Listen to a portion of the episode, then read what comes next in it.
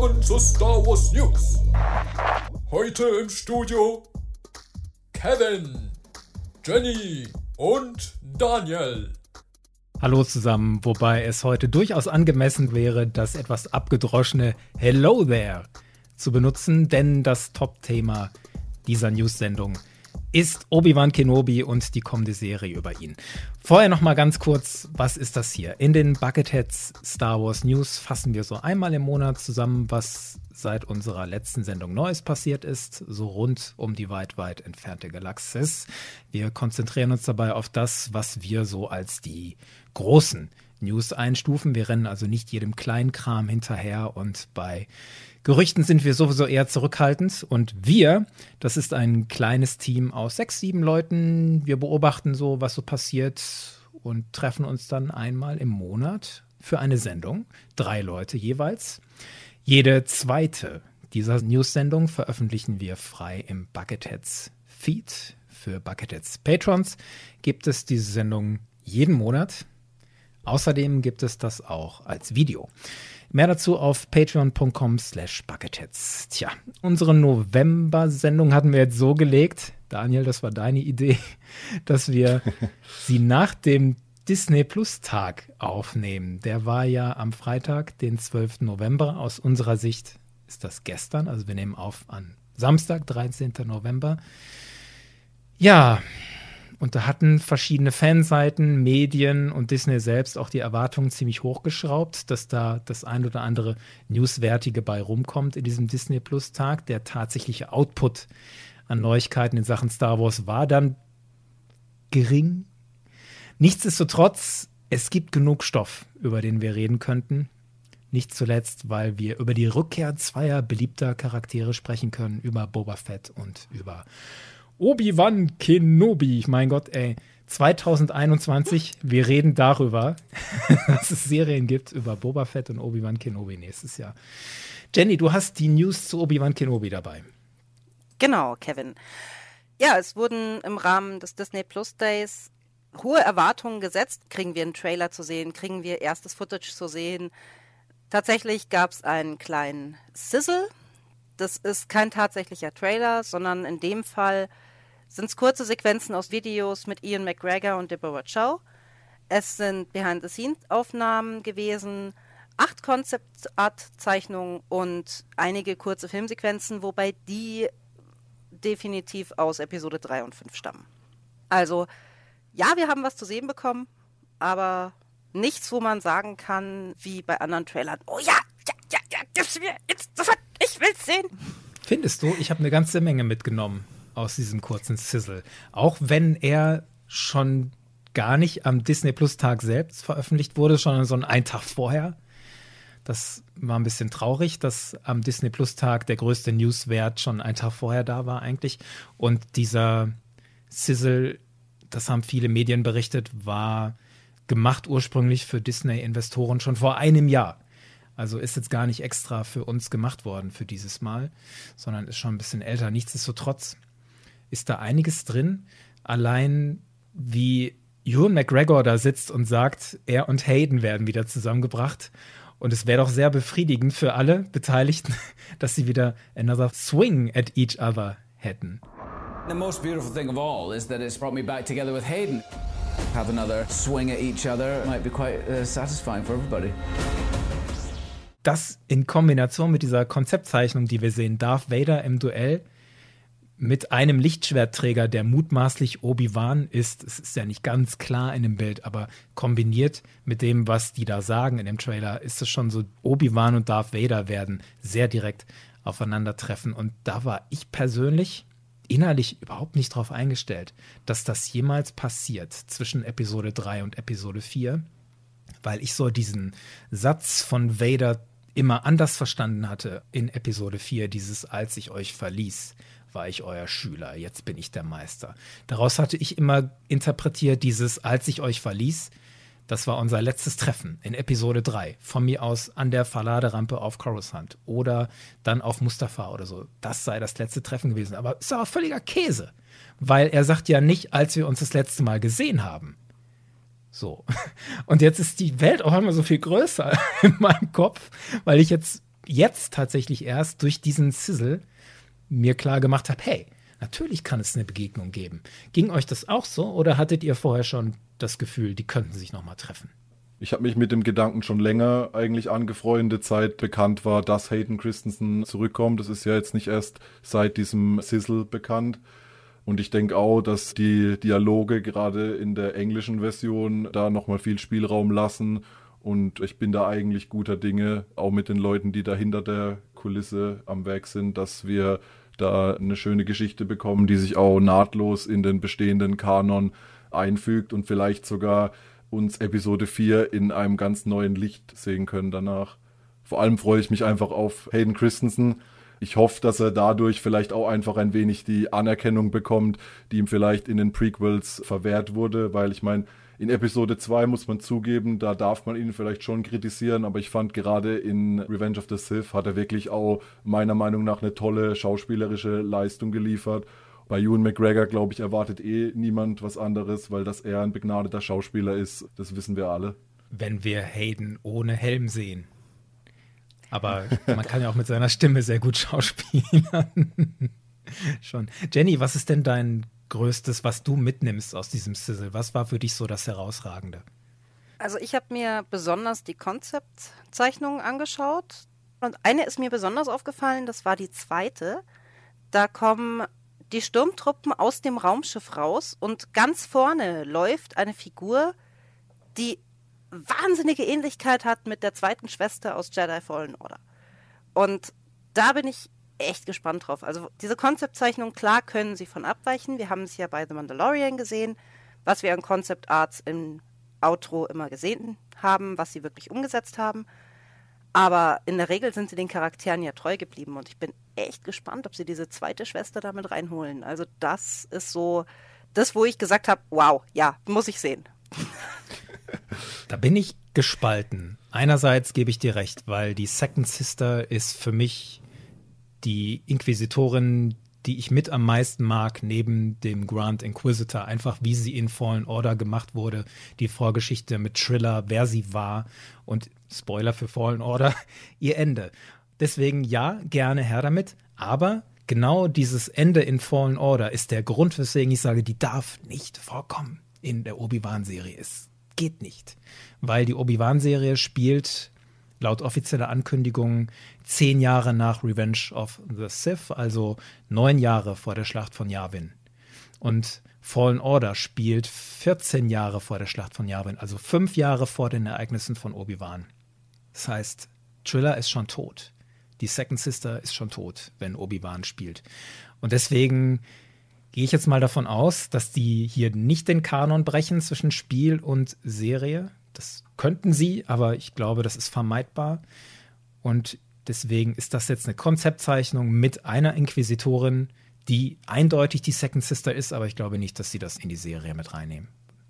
Schade. Wir werden sehen, lassen wir uns überraschen. Also ja. muss ich auch ganz ehrlich sagen, mit der Timeline, wann das spielt, wann Jedi Fallen Order jetzt genau der Tod da war, das habe ich tatsächlich vergessen zu recherchieren. Das tut mir auch richtig leid. Das, nee, das muss dir ja gar nicht leid tun. Das hat ja damit gar nichts zu tun. Das ist deine Art, wie du Star Wars liest, wie du Star Wars genießt. Und das ist auch völlig okay so. Und ich möchte dir das eigentlich gar nicht nehmen. Das bin jetzt halt nur ich, der halt da die Timelines guckt und so. Es wäre ja viel schöner. Also dein Star Wars wäre ja viel schöner, wenn die Second Sister da wäre, weil ich finde ja auch, boah, die ist super, ich würde die gerne sehen. Aber dieser, penetrante Bürokrat in mir sagt halt, es geht nicht. So, die ist ja schon tot. und das tut mir einerseits leid und andererseits macht es auch Spaß. Weil das ist ja, das gehört ja zu Star Wars dazu. Wenn man das so haben will wie ich, so, dann lebt man das so. Und wenn man das eher so leben will wie du, dann ist es auch okay. Ja, aber jetzt würde mich mal interessieren, was nehmt ihr denn mit? Worauf freut ihr euch? Was sind eure Hoffnungen, Wünsche, Fantasien? Also meine größte Hoffnung, mein größter Wunsch wäre tatsächlich, dass wir noch mal was von Qui-Gon zu sehen oder beziehungsweise zu hören bekommen, dass Liam Neeson ja auch schon in Clone Wars dazu bereit war, noch mal für eine Sprechrolle zurückzukommen, gibt mir da schon irgendwo Hoffnung. Und ich würde mich da einfach sehr drüber freuen, mehr zu erfahren, wie einfach vielleicht auch durch die Lehren von Qui-Gon Obi-Wan seine Wandlung durchgemacht hat, von dem Obi-Wan, wie wir ihn zuletzt gesehen haben am Ende von Episode 3 und zu dem Obi-Wan, wie wir ihn dann in Episode 4 oder beziehungsweise in der tollen Rebels-Episode Twin Sons wiedersehen. Da wirkt er ja so richtig gelassen, in sich gekehrt, ruhig und da bin ich einfach sehr gespannt. Das ist genau diese Brücke, die diese Serie, naja, schlagen müsste eigentlich in meinem Kopf. natürlich können die ihre Geschichte erzählen, wie sie möchten. Und ich nehme die auch so, wie sie kommt. Und ich bin da auch dankbar für. Aber genau das würde ich machen. Ne? Diese Brücke zwischen Episode 3 und Rebels Twin Sons schlagen, um zu erklären, wie wird aus diesem traumatisierten Obi-Wan dieser in sich ruhende Mann, der dann wieder einen neuen Purpose hat und der auch die Erkenntnis hat, der Auserwählte ist Luke Skywalker und nicht Anakin, da habe ich mich getäuscht. Ich habe auf allen Ebenen versagt, ich habe alles verloren, aber jetzt habe ich wieder was und ich stehe fest dafür ein, auch für diese Überzeugung. Wie kommt er dahin? Da kann Qui-Gon ein Weg sein. Und ich bin gespannt, wie sie die Konfrontation mit Darth Vader selbst dafür auch benutzen, um den Obi-Wan Kenobi dahin zu bringen, zu dieser Erkenntnis. Unterliegt er der Versuchung möglicherweise, sein Geheimnis preiszugeben? Anakin, du hast da noch diesen Sohn. Weil vielleicht versucht er ja doch noch mal Anakin zurückzuholen. Und wie könne er das besser versuchen als über diesen Schlüssel Hoffnung? Und Hoffnung erzeugen durch, du hast Familie. Padme ist vielleicht tot, aber da ist noch Familie. Wäre das vielleicht eine Versuchung, die Obi-Wan haben kann, Darth Vader zu erzählen, na, da ist dieser Sohn. so, das wäre vielleicht noch was für dich. Komm mit. Ich glaube es nicht, dass er es macht. Er darf es, er kann es ja, ja gut, er kann es nicht machen. Es geht nicht. Aber vielleicht spielt er mit diesem Gedanken und ist in dieser Versuchung und muss dem widerstehen. Wie kommt er dahin? Das ist eigentlich das, wir wissen, was passieren muss. Wir wissen, wo Obi-Wan landet, wie er auch dieser Obi-Wan sein muss, der in der klassischen Trilogie ist der halt überzeugt ist, dass Anakin tot ist, unwiederbringlich weg. Und es braucht dann Luke, der das Gegenteil beweist. Und es kann auch nur Luke das Gegenteil beweisen. Und was Obi-Wan die Serie leisten muss, ist, wie kommt der Kenobi dahin? Das Wie und das Warum, das möchte ich sehen. Und da ist es schwierig für mich, mein Erwartungsmanagement im Griff zu behalten. So einerseits sage ich, zeigt mir, was ihr erzählen wollt. Andererseits baue ich schon wieder diese Erwartungen auf. Ja, Geht euch wahrscheinlich ähnlich. Ich freue mich einfach. Ich freue mich, es wird ein Fest und ich sehe mich jetzt schon auf der Couch mit Keksen und Chips und mein Freund neben mir, der ist mir dann egal, aber da läuft der Obi-Wan und ich hatte einen Crush auf Ewan McGregor, ich hatte einen Crush auf Hayden Christensen.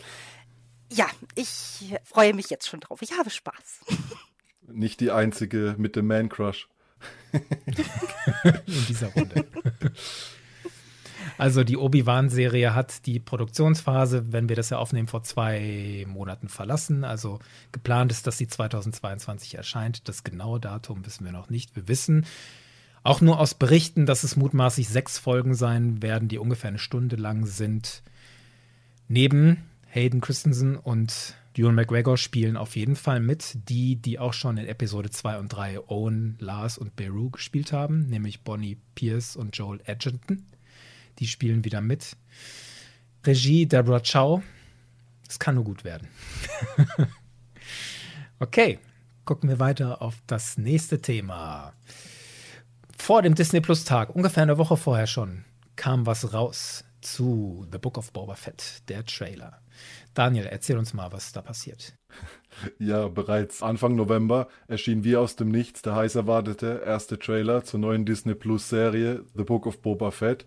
Diese ersten Bewegtbilder zeigen uns die Rückkehr zu Jabba's Palast, einige zwielichtige Gestalten aus der Unterwelt und wir bekommen einen ersten kleinen Eindruck davon, was Boba Fett denn eigentlich nun vorhat, jetzt da er Platz auf Jabba's Thron genommen hat. I am not a bounty hunter. I've heard otherwise. Know that you sit on the throne of your former employer. Jabba ruled with fear.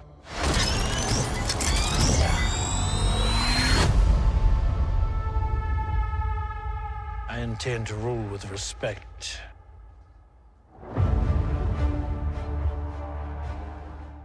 Ja, was nehmt ihr mit aus diesem Trailer? Was fällt euch da besonders ins Auge?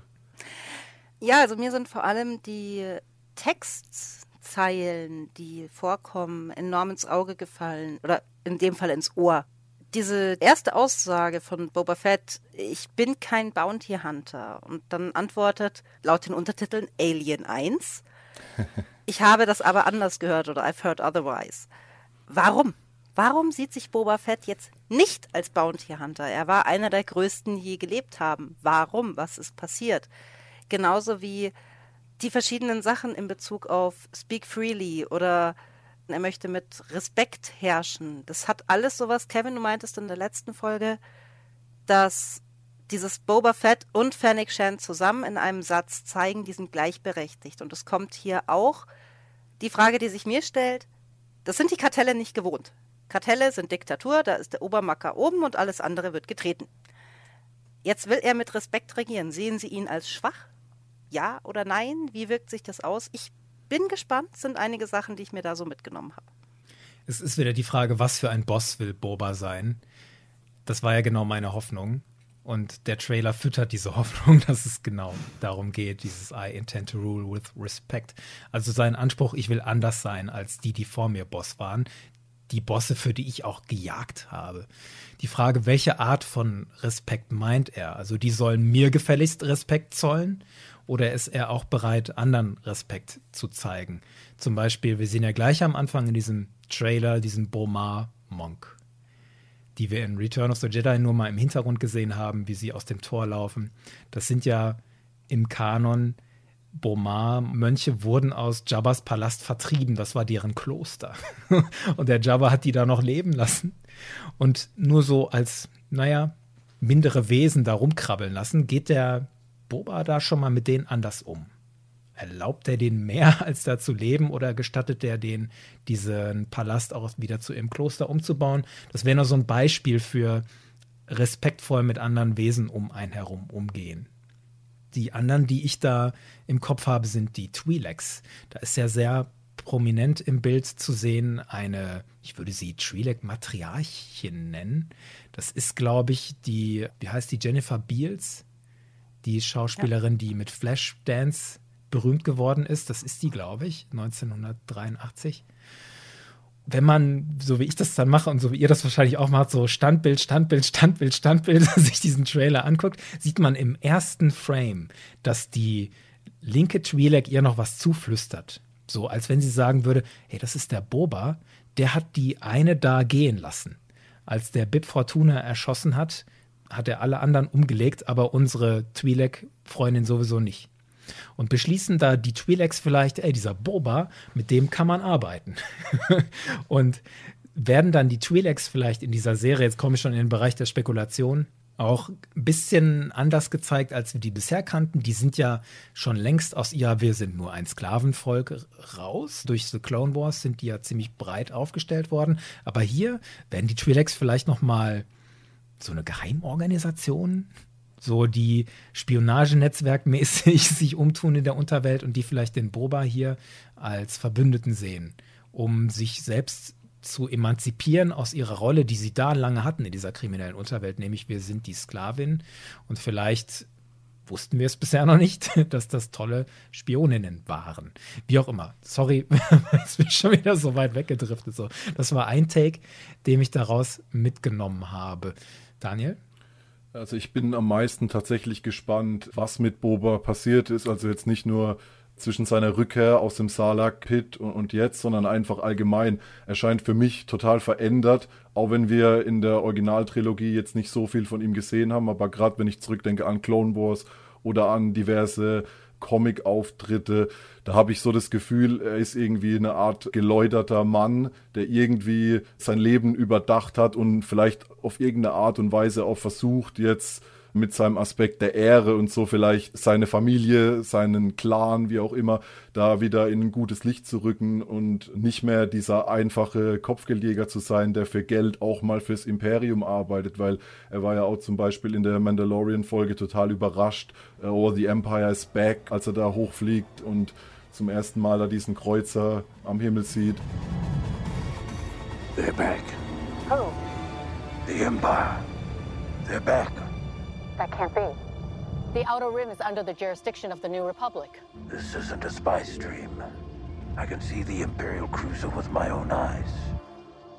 Irgendwie passt es für mich noch nicht ganz zusammen und da bin ich sehr gespannt, wie sie uns erzählen, wie quasi aus dem alten Boba Fett, der Kopfgeldjäger, jetzt Boba Fett, der Mann mit Respekt und Ehre geworden ist. Da kommen vielleicht die Tasken ins Spiel, die wir ja in einem sehr schönen Schnitt sehen. Da laufen vier, glaube ich, über so eine Düne im Wüstensand, im Sturm. Vielleicht haben die ihn gerettet aus dem Salak, vielleicht hat er da eine gewisse Zeit verbracht. Es ist ja in The Mandalorian sieht man ihn ja mit so einem Guffy-Stick und er trägt am Anfang auch so eine Robe, die er vielleicht von denen bekommen hat. Vielleicht hat er bei denen Zeit verbracht, hat von denen viel gelernt über Respekt und Kultur.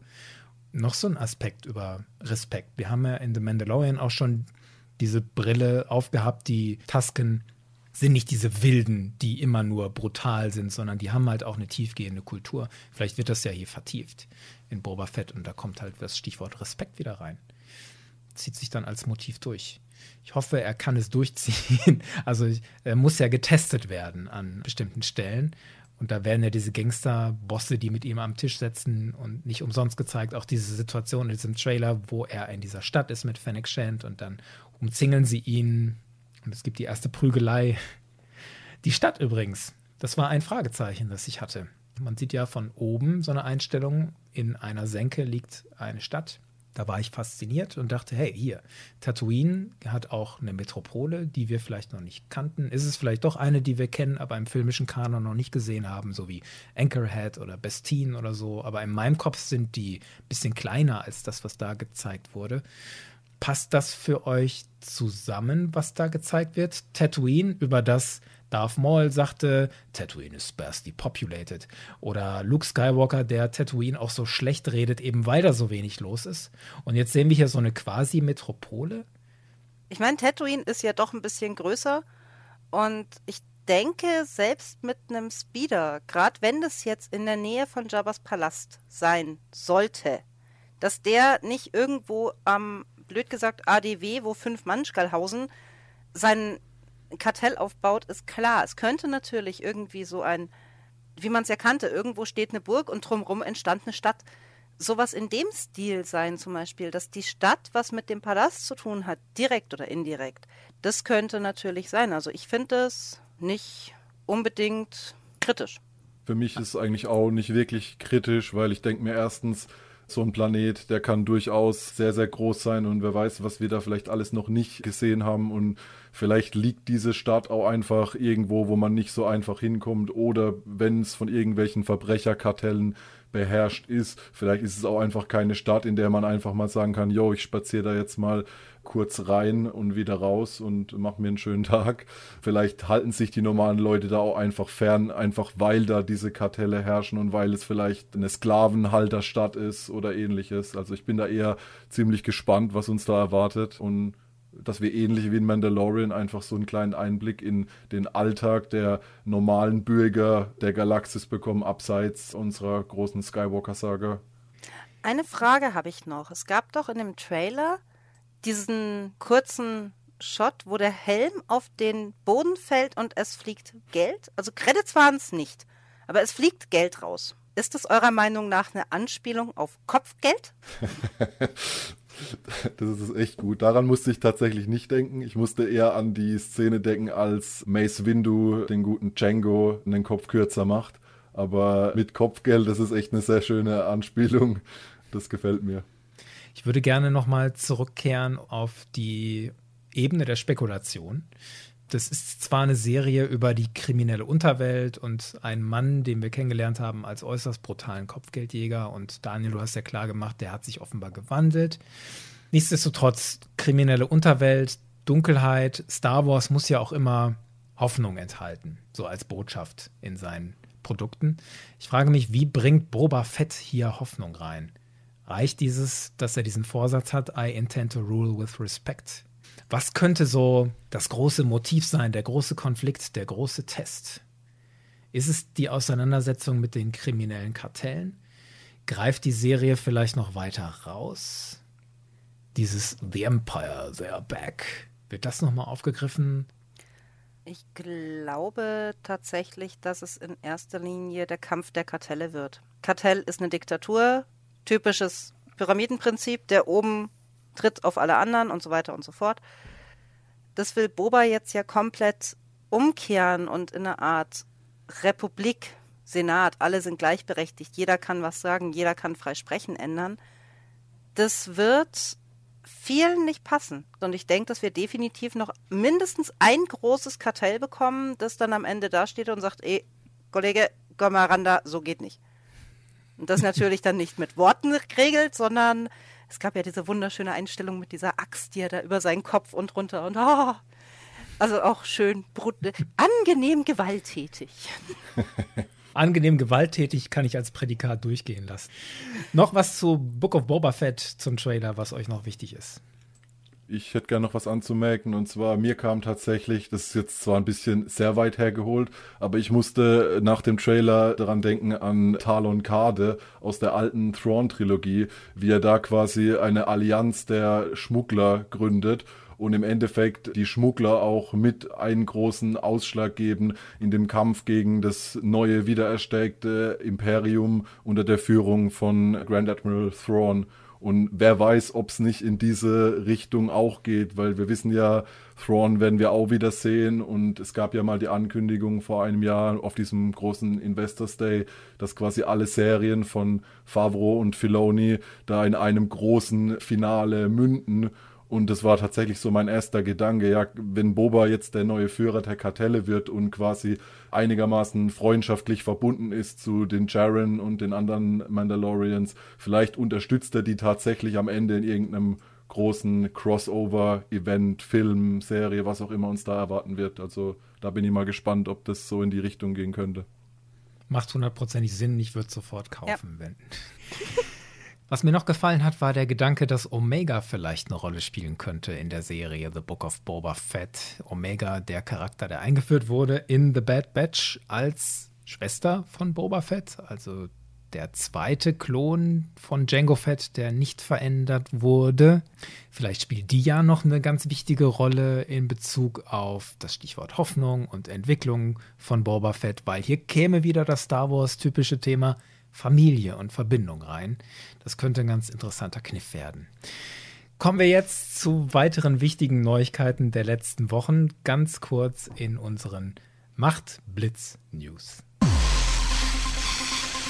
Schnell! Ja, genau, schnell muss es gehen. Auf Disney Plus ist am Disney Plus Tag eine Art Dokumentation erschienen über Boba Fett, gut 20 Minuten lang. Da geht es von den ersten Konzepten über die Faszination Boba Fett bis hin zu der kommenden Serie, über die wir da gerade gesprochen haben, mit Interviewschnipseln von George Lucas, Dave Filoni, Tim Morrison, Sounddesigner Ben Bird, Konzeptzeichner Joe Johnston. Vorbildlich gemachte Dokumentation, absolute Sehempfehlung für alle, die sich für Boba Fett interessieren oder interessieren wollen. Dann gab es eine Neuigkeit zu dem nächsten großen Star Wars Kinofilm. Das sollte ja eigentlich Rogue Squadron werden. Ende 2023 sollte der rauskommen. Doch jetzt ist der Film auf unbestimmte Zeit verschoben. Offizieller Grund sind Terminprobleme bei der Regisseurin Patty Jenkins. Die müsse erstmal all ihre anderen Verpflichtungen erfüllen. Das war die offizielle Begründung dazu. Jetzt wird darüber spekuliert, ob stattdessen ein anderer Film vorgezogen wird, zum Beispiel ein Film über die Ära der Hohen Republik oder ein Film über die Ära der, Jenny sagt es, ja, nicht Was? die Alpenrepublik, aber die alte Republik. Ach ich dachte, ich hole dich gleich ab, weil du dich freust über einen möglichen Film über The Old Republic. Ja, auf Kotor wäre ich jetzt nicht gekommen, aber schön, dass du Alpenrepublik, alte Republik, gleich an mich weitergibst. Gib mir doch einen Ball. So, wir wissen ja, dass Hayden Christensen in Obi-Wan Kenobi mitspielt als Darth Vader. Laut einem Medienbericht wird er noch woanders mitspielen, nämlich in der kommenden Ahsoka-Serie soll er auch eine Rolle haben. Der Bericht kommt vom Magazin Hollywood Reporter, da kam das ursprünglich her. Und die liegen bei Star Wars News oft richtig. Die Ahsoka-Serie kommt, wir wissen es noch nicht genau, steht noch nicht fest. Die Produktion soll aber Anfang nächsten Jahres starten. Worauf wir nicht so lange warten müssen wie auf die Ahsoka-Serie ist der Lesestoff. Zum Beispiel erscheint am 16. November Thrawn Lesser Evil, der letzte Teil der neuen Thrawn Trilogie von Timothy Zahn. Außerdem weitere deutsche Ausgaben von Comicreihen, die in den USA zum Teil schon abgeschlossen sind. Zum Beispiel War of the Bounty Hunters kommt in Deutschland jetzt der zweite Teil, wenn wir das hier aufnehmen, das zweite Heft auf Deutsch. Darth Vader geht in die nächste Runde auf Deutsch. Und die High Republic läuft im Moment ja sowieso auf allen Fronten weiter mit Comics und Büchern ohne Ende. Besonderes Highlight für mich im Januar der Roman The Fallen Star von Claudia Gray.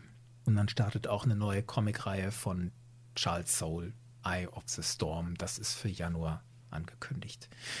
Das sind die Kurznachrichten, die macht Blitz News. Ich freue mich tierisch auf die Ahsoka-Serie. Die kann nicht früh genug alle. kommen. Noch eine Abschlussfrage habe ich für euch. Wir haben ja im Kenobi Sizzle Darth Vader in seinem Homeoffice gesehen auf Mustafa, wie er da sitzt an seinem Schreibtisch. an welchem Ort aus Star Wars würdet ihr euer Homeoffice einrichten? Also, Fester Ort oder beweglicher Ort? Das kannst du dir aussuchen. Ich nehme mir Obi-Wans Hütte. Ich glaube, das ist ein ruhiger Platz, da kann man entspannt im Homeoffice arbeiten, weil nichts Schlimmeres, wie dass man irgendwie durch äußere Einflüsse gestört wird. Da findet mich keiner und da ziehe ich mich zurück. Außer du hörst die Rockband aus Visions in der Ferne gerade ihr Konzert. okay, so weit, so weit habe ich leider nicht gedacht. Scheiße. das war, glaube ich, auch eher eine Ausnahmesituation. Jenny, hast du einen schönen Ort für ein Homeoffice in Star Wars? Ja, tatsächlich. Und zwar Tatooine ist mir A zu heiß, B wahrscheinlich eine verdammt schlechte Internetverbindung und die brauche ich zum Arbeiten leider Gottes. Das heißt, ich würde tatsächlich die Ebon Hawk nehmen als oh. Homeoffice, weil wenn die Internetverbindung nicht passt, ja mein Gott, steige ich ein, fliege ich auf einen anderen Planeten, dann müssen die Kunden halt mal einen halben Tag warten oder was. Aber dann habe ich definitiv, egal wo ich bin, eine gute Internetverbindung und wenn ich will, bin ich auch wieder schnell weg mobiles Arbeiten. Genau. Ganz anders umgesetzt. Ich würde mein Homeoffice einrichten im Zitadellenturm auf Scarif. Nicht, weil ich es so toll finde, in einem tropischen Klima zu arbeiten, sondern einfach nur, weil ich dann da oben in meinem Turm sitzen kann, ganz alleine mit einem tollen Ausblick. Dann stehe ich einmal pro Stunde auf, gehe zum Fenster, mache das Fenster auf und brülle raus: Are we blind? Deploy the garrison. Und die Sandtrooper stehen da unten. Ach, der Kevin wieder. Ach, ist schon Mittag. Ach, mein Gott, gut, ja. Servus. Liebe Zuhörenden und Zuschauenden, das waren die Star Wars News für November. Danke fürs Zuhören und fürs Zuschauen. Bis zum nächsten Mal. Bis dann. Dankeschön. Tschüss.